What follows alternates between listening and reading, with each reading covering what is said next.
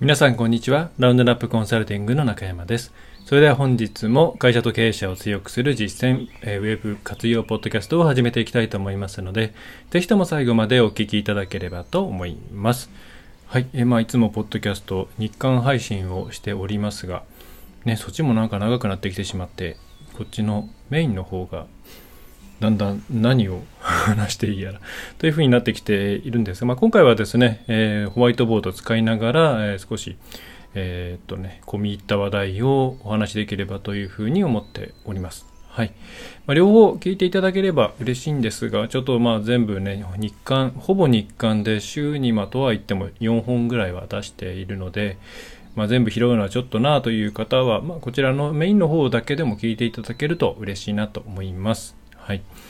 で、ポッドキャストで聞いている方はですね、えっ、と、またホームページの方に今回のホワイトボードはアップしておきますので、まあ、あるいはできれば YouTube なんかで、えっ、と、ながら見でいいので、えーなんかね、映しているものと一緒にまた改めて見ていただけるといいかな、なんていうふうに、えー願っております。はい。それでは早速始めていきましょう。さて、今回の内容ですが、おっと、えーっとですね、ちょうど今日、まあ、撮っている今日ですね、撮ってるのが、えーっと、2022年の10月の7日ですね、になるんですけれども、えー Spotify の方からニュースリリースがありまして、えー金銭という会社を、えー買収するというニュースが入ってきました。で、これについて、まあ、私として、あ、えーすごく嬉しいなということが一つと、まあ、あとはなぜこれが必要になったのかっていうところを、これは、えーまあ、今回、Spotify ということで、音声配信、あるいは音声コンテンツを出す方は、まあ、おそらく必ず聞いていただいた方がいいんじゃないかと思うんですが、まあ、あんま音声とか、うちはやらないよという方でもですね、えー今、コンテンツというものにを出すときに、まあ、様々な、こう、問題が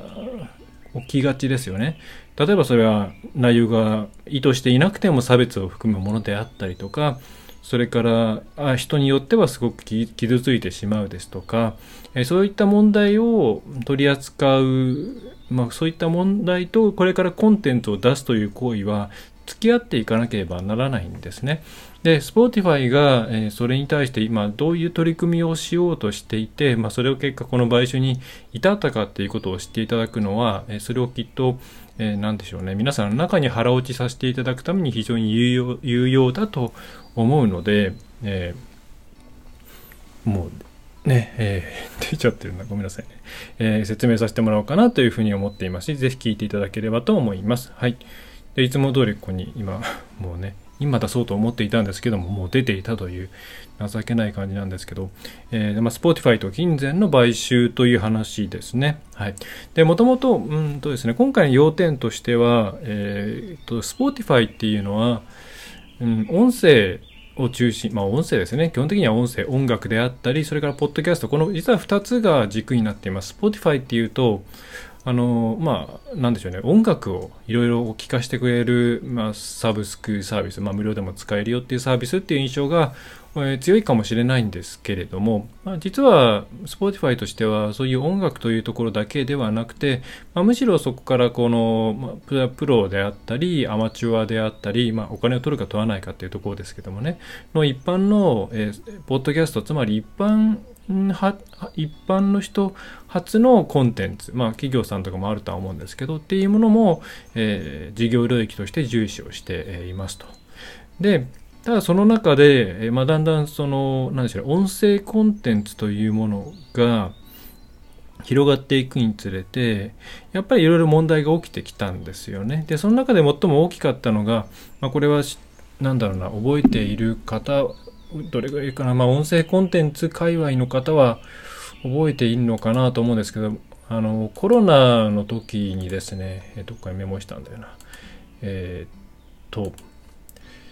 えーっとですねあの Spotify の方でいろいろこう人気のキャスターポッドキャスターがいるんですけども、まあ、その中の一人の、えージョー・ローガンさんかな、えーっていう方が、まあ、自分のポッドキャストの番組でこういろんなコロナワクチンに関する話をしたんですけど、まあ、それが結構ですね、えーまあ、間違ってるというかちょっと危険なものだっったんですね。だそれに対して、えー、結構大きなムーブメントが起きて、医者の方がですね、それを取り下げろとか、えー、それから、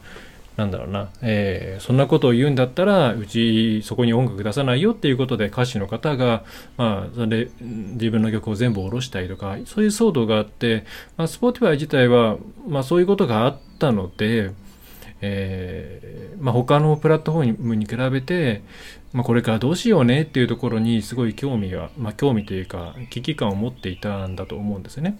でただこれは何だろうな Spotify 以外にもたくさんポッドキャストをホストしているところはいっぱいあって、で、例えばまあ、ね、Apple の iTune だってそうですし、Google だってまあ Google ポッドキャストはまあほとんどあれはアグリゲーションしてるだけですけれども、やっぱりそれはね、プラットフォーマーとしては責任が発生するし、Amazon も Amazon Music の中でポッドキャストやっていますし、あとはなんだ、スティッチとか、あとはポッドキャスターとか、いろんなものがまああるんですよね。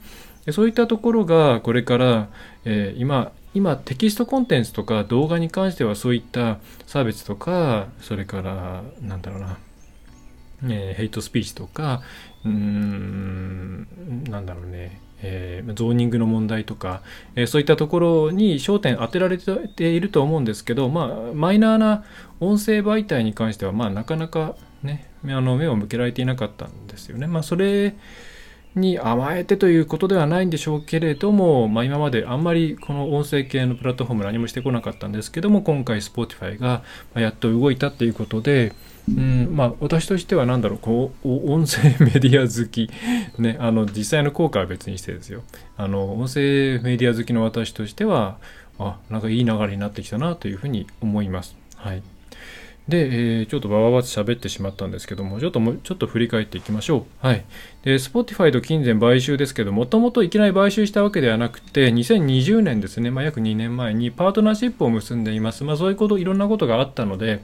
えっ、ー、と、まあ、Spotify としては、こう、自分たちの中でもいろいろチェックするようにするし、えー、知るけれどもっていう中の一環として、えー、金銭とのパートナーシップ契約を結んだんですね。で、金銭の説明は後でするんですけども、まあ、端的に言えば金銭っていうのはまあ様々な音声だけではなくて動画とかテキストとかいろんなものの中から、えー、まあ、ヘイトにまつわるものとか差別に関わるものとか攻撃的なものとかそういうなんでしょうねものを、まあ、ラベルをつけてあげたり、えー、なんだそういう投稿がされたらうん管理者に知らせてあげたりとか、えー、そういうものをその人間とえっ、ー、と、機械学習ですね。その、自分たちで持っている特殊なデータセットと、えっ、ー、と、モデルですよね。その2つを武器にして、えー、なんだろうな、そういうものを人々の目につかないようにするお手伝いをするっていうのが金銭の、えー、企業のとしてのあれなんですよね。はい。で、金銭ちなみにこんな感じの、えー、ホームページになっていまして、まあ、ここに今大きくですね、金銭 has been acquired by Spotify ということで、Spotify に買収されたっていうアナウンスが大きく出ていますけれども、えー、またホームページ普通に見られます。あんま情報ないんですけれども、えー、これを見ていただくだけでも、あこういうことを知ってるんだなっていうの分かっていただけると思うんで、ね、あとブログとかってね、内容が結構その、見てて辛いものが多いんですけど、差別とかそういうね、あのーものが多いんですけれども、この辺りの、えー、AI 活用、機械化、えーと、コンテンツのモデレーションみたいなものに興味がある方は、ぜひ見ていただいてもいいんじゃないかなと思います。はい。で、よいしょ。でですね、はい。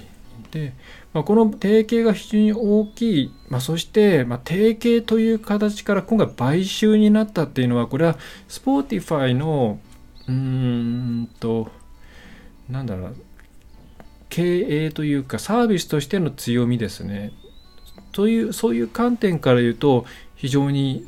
さらに大きかったなと思います。なぜかというと確実にこの辺りの需要がこれから増えてくるからなんですよね。で今までは提携っていう形だったんで、まあ、別に独占契約ではないと思うのでちょっと契約の詳細は分かりませんが、まあ、他のプラットフォームと契約していくことも可能だし金銭としては Spotify だけに、えー、サービスを提供するよりもやっぱ世界中のねそういったえー、なんだろうな、えー、良くない情報から人々を守るっていうことをしたいわけですから、まあ、いろんな本当 Amazon だったり、アップロだったり、そういうとことつながっていっても全然問題がないわけなんですけれども、まあ、Spotify と、まあ、どういうあれか分かりませんが、Spotify と、まあ、もうほぼ取り買収で取り込まれてしまったので、Spotify としかお仕事ができないという状態になりましたと。だから他のプラットフォーマーは別のところを探さなければいけないっていうことなんですね。はい。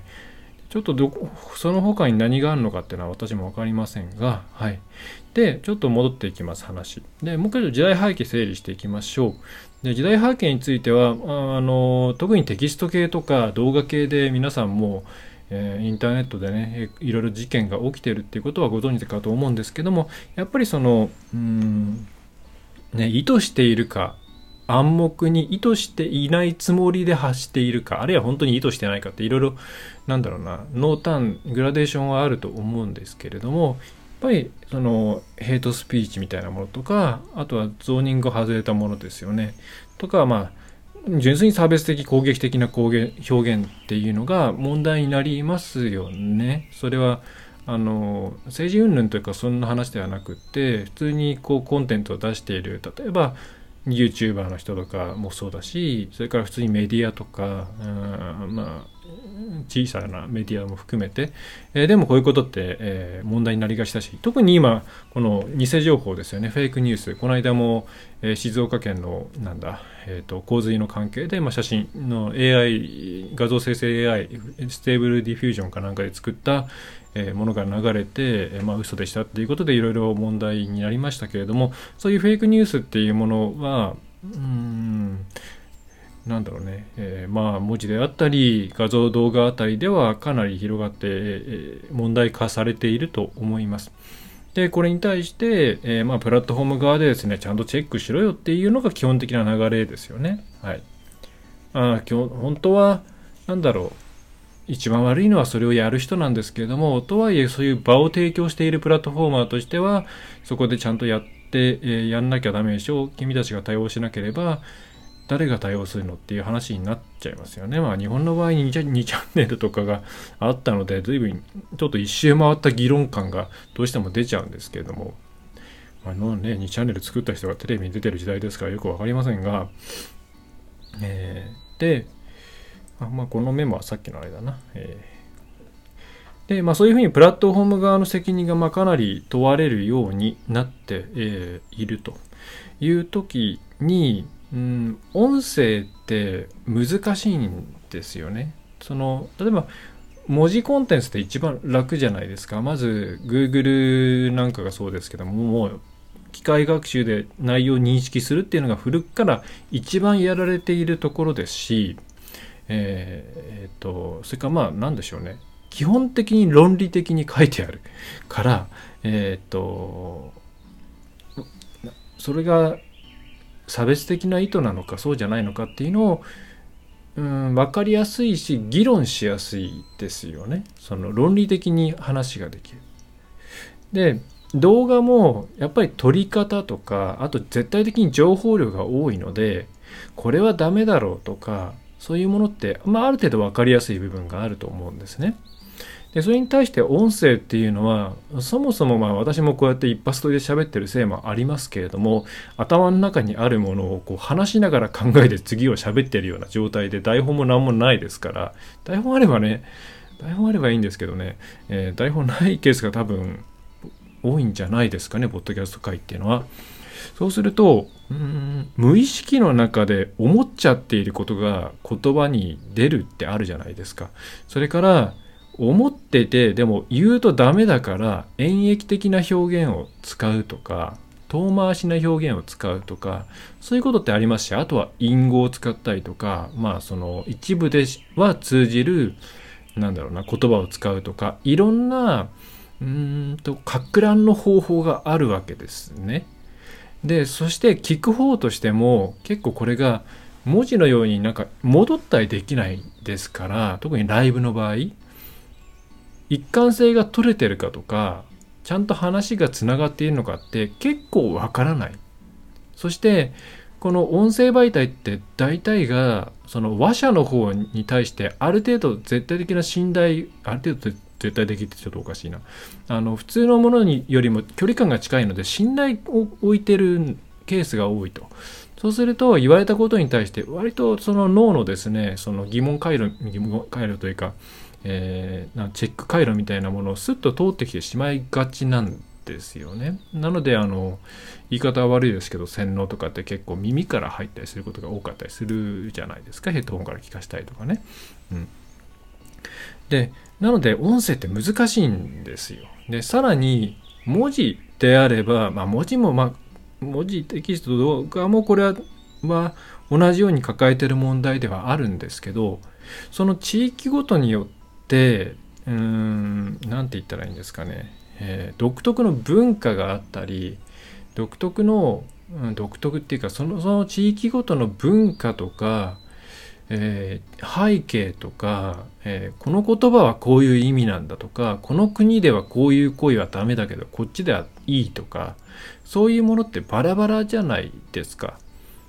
なので他の国の基準に当てはめて別の全部の世界中の国について判断できるかっていうとぱそれは難しいわけですよね。極端に言えばじゃあね銃を持つことが OK な国の考え方のまま他の国でじゃあ銃を持っていますっていうねことが OK っていう基準を世界中にグローバル展開しちゃったらまあ問題になるわけですよね。っていうふうに音声、に限らずですけれども機械的に AI が判断するだけでは、まあ、そもそもこのなんだろうな良し悪しとか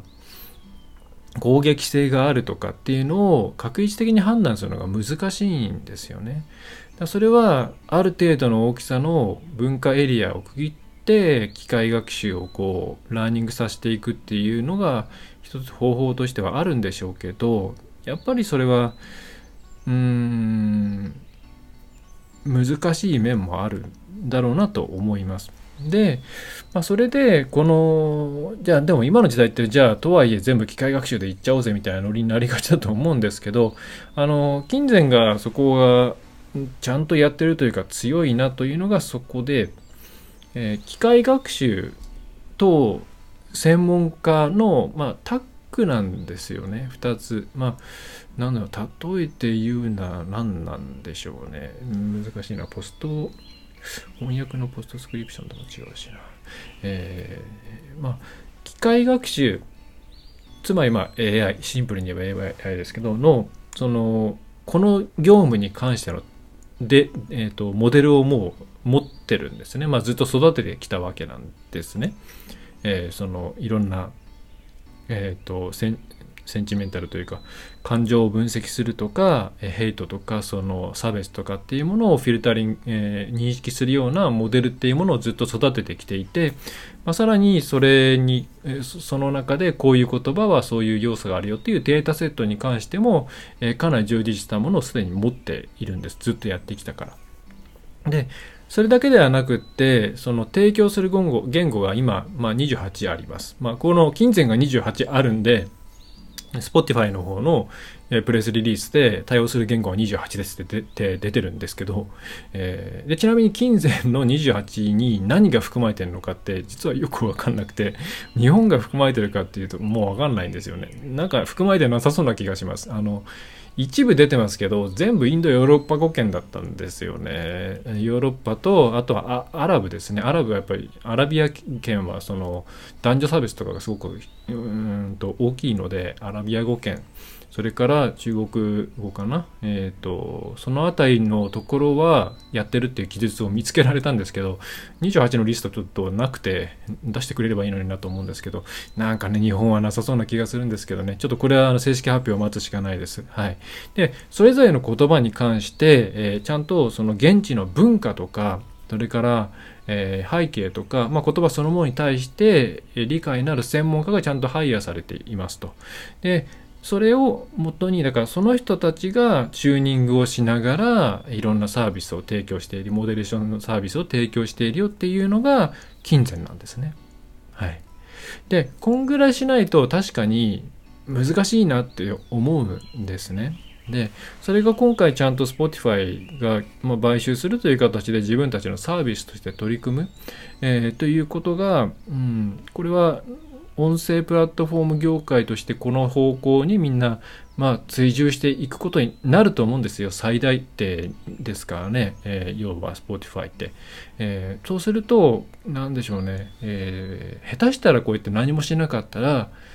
うんと怪しい人たちのたまり場みたいになってもおかしくないんですよ。その足がつきづらいからみたいな理由で。実際、ねあの最近もう名前出さないですけど、まあ、昔一時盛り上がって随分しぼんでしまった音声プラットフォームって久しぶりに入ってみたりするとみんななんか変な投資の話とかですね、えー、自分磨きとかですね、えー、健康食品とかですねちょっと微妙微妙な話ばっかしてたりするわけなんですよね。うん、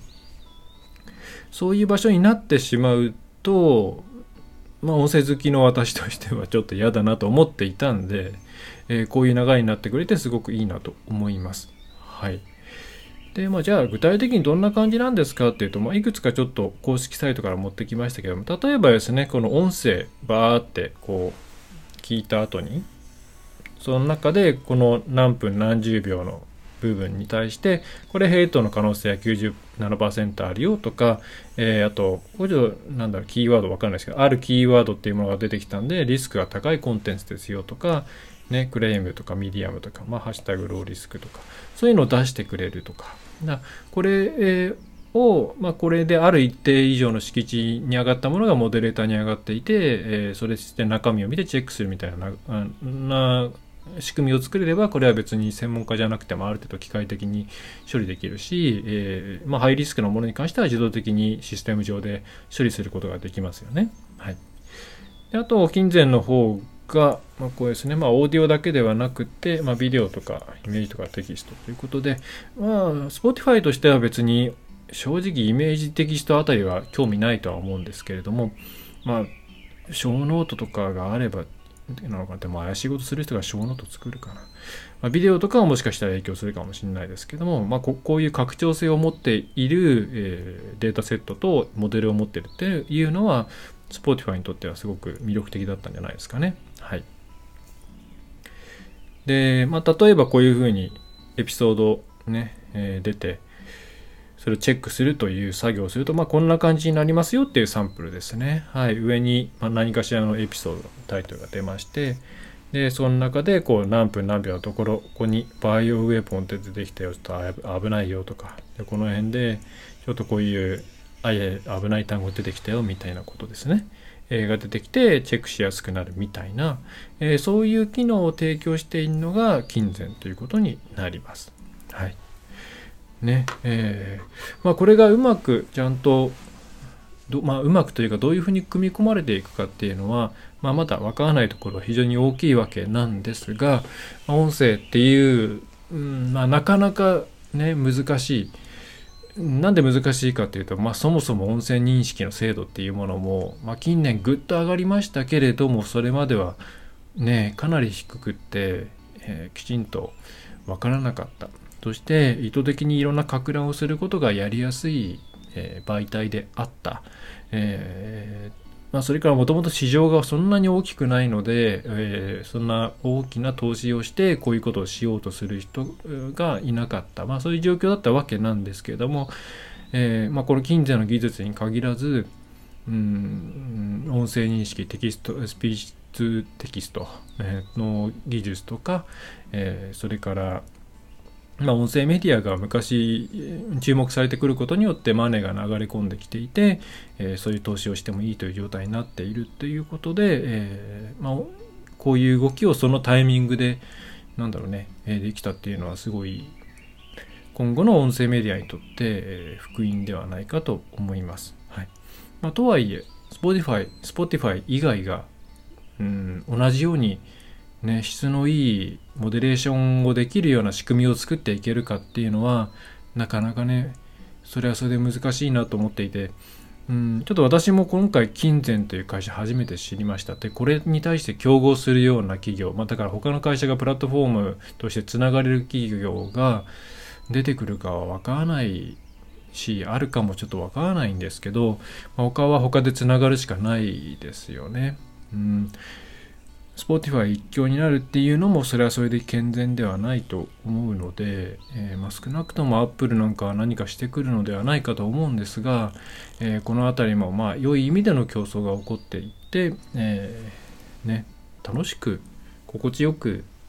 情報を得られるような世界になっていてくれるといいなというふうに思っていますと。えということで今回は、まあ、ちょっと直接的にウェブマーケティングの話というわけではないんですが、まあ、Spotify 近前の裏にはこういうふうにですね、えー、音声を中心として、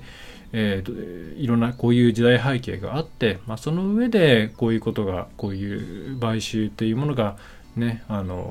お互いにウィンウィンという形で行われたんだよっていうことを、えー、知っておいていただくと、えー、これからコンテンツをね、えー、出していくと、えいう時の心構えがまた変わってくるのではないかと思います。実際ね、まあ、コンテンツ使わないと、まあ、といけないっていうことで、まあ、特に SEO 界隈なんかではとりあえずいっぱい作っとけよみたいな感じでね作ってきたと思うんですけれどもうーんもう大量生産する時代ではないですよね。で小さい企業であっても何かこう問題のあるこう内容をつつかれればそれだけで結構会社にダメージを与えるっていうケースは、うん、どんどん出てくると思いますのでうーんとですねなんだろうなとりあえずコンテンツをねあの人にあんまり書かせない方がいいと思いますよ小さい企業は中小企業は。書かれたものに対して、えそれを自分たちの発言として受け入れられるかどうかっていう判断をちゃんとできるよっていうことであれば外に投げてもいいと思うんですね。でまあそれなりの希望感のある企業とかそれから、まあ、人に余裕がある企業であればそうやって外を使っていくっていうのは全然いいと思うんですけど現状そういうことをちょっとわからないし、まあ、それよりもなんか集客だよねみたいに考えちゃう場合には多分外に回すとですね、えー、ログインチェックしないで、えー、乗っけちゃいそうなんで、えー、やめた方がいいと思います。それよりは自分たちでコンテンツを作るっていう作業をすることで、していくことであこれこんなに大変なんだなとか書きながらこんなにいろんなこと考えなきゃいけないんだなっていうことをちゃんと理解して、えー、その上でコンテンツを出すというプロセスを担当者も上の方も体験した方がいいと思います。はい、もう下手したらコンテンツ一つで会社が傾くっていうことがこれからどんどん増えてくると思うんですよね。うん、なんでしょうね。コンテンツ SEO のためし集客のためしようとしか思ってない人は相当ちょっと今時代的に言ったら危険。なので、えーまあ、なんで Spotify わざわざこんな大きな買収をねコンテンツに絡めてやんなきゃいけなかったかっていうところを下敷きにして、え、今後の、え、情報発信の心構えというか取り組みを考えていただくといいのではないかと思います。はい。そんな感じですかね。うーん、だなんでしょうね。こうやって公で喋ることに、喋る内容って相当、うん、相当気を使うか、気を使わないでもいい内容だけにせざるを得なくはなってきますよね。それなりに限定された分かってくれるだろうなっていうところに対して出すコンテンツと、まあ、こうやって無料で誰でも見られるよっていうふうに公開しているコンテンツっていうのは、まあ、だんだん分かれていくんだろうなというふうに思います。それは隠す隠さないじゃなくってうん人間のうん価値観とかその理解にどう理解するかとか分かってもらえるかどうかとかそういうのってみんなが同じように自分たちのことを分かっ自分たちのことを分かってくれるって考えるのは無理があると思うんですね。どんなに頑張って詳しく説明したとしても多分ずれるケースはいっぱいあるしうまく伝わらないケースはあるんですよ。そうすると、まあ、そこは諦めてうん程よいコンテンツを出しつつ、まあ、もうちょっと深い話とかセンシティブな話センシティブっていうかあのある程度土台を共有している人たちに対してのコンテンツは分けていく時代になっていくんじゃないですか？うん。まあこれ今回いい意味で紹介をしましたけれど逆に言えばですねこういう機械と人間のタッグを組んだコンテンツモデレーションっていうものがどんどん広がっていくとしたら我々がこうやって普通に喋っているようなものとかっていうのも今今の何十倍何百倍もの速度でいろんなモデレーションにさらされるっていうことですからねそうするとね何だろう、いろいまあなんだろう自由にいろんなことを言ってもいい時代なんてのはとっくにもう終わっているんだなっていうふうに思いますしまあそもそもそれが良かったのかなって話ではありますけどねうんまあそんな感じの形になっていくのかなと思います。まあそれはいいのか悪いのかって言ったらそれはねそっちの方がいいでしょうね。好き放題に人を傷つけること言っていいわけないんで、えー、いいとは思うんですが、まあ、皆さんもそういうとこは何だろうな気をつけていただければと思います。はい。まあ、具体的にね自分たちのコンテンツ大丈夫みたいなこと心配な 心配心配だよっていう方はあのお気軽にご相談いただければ、えー、なんだろうねえー、やり方とかそれから内容的にあの第三者的なアドバイスはできるかなとは思います。はいえー、それではそんな感じですね。ちょっと、なんだろうな。興味がある人と興味のない人の両方がいる話題だったんで、やるのがこういうのね、ドキドキするんですけど、でも伝えておかなければいけないと思ったんで、今回、Spotify と金銭の話を取り扱いました。えー、ぜひこの辺りの内容を踏まえて今後の皆さんのコンテンツ計画のそれからまあそうですねコンテンツを作り出していく仕組み作りの方を、えー、チューニングしていっていただければと思います。はいそれでは最後までお聞きいただきましてありがとうございました。えー、中小企業のですね、ウェブの第一歩を安心して踏み出せるようにサポートしていくラウンドラップウェブコンサルティングの中山がお送りいたしました。また次回もよろしくお願いいたします。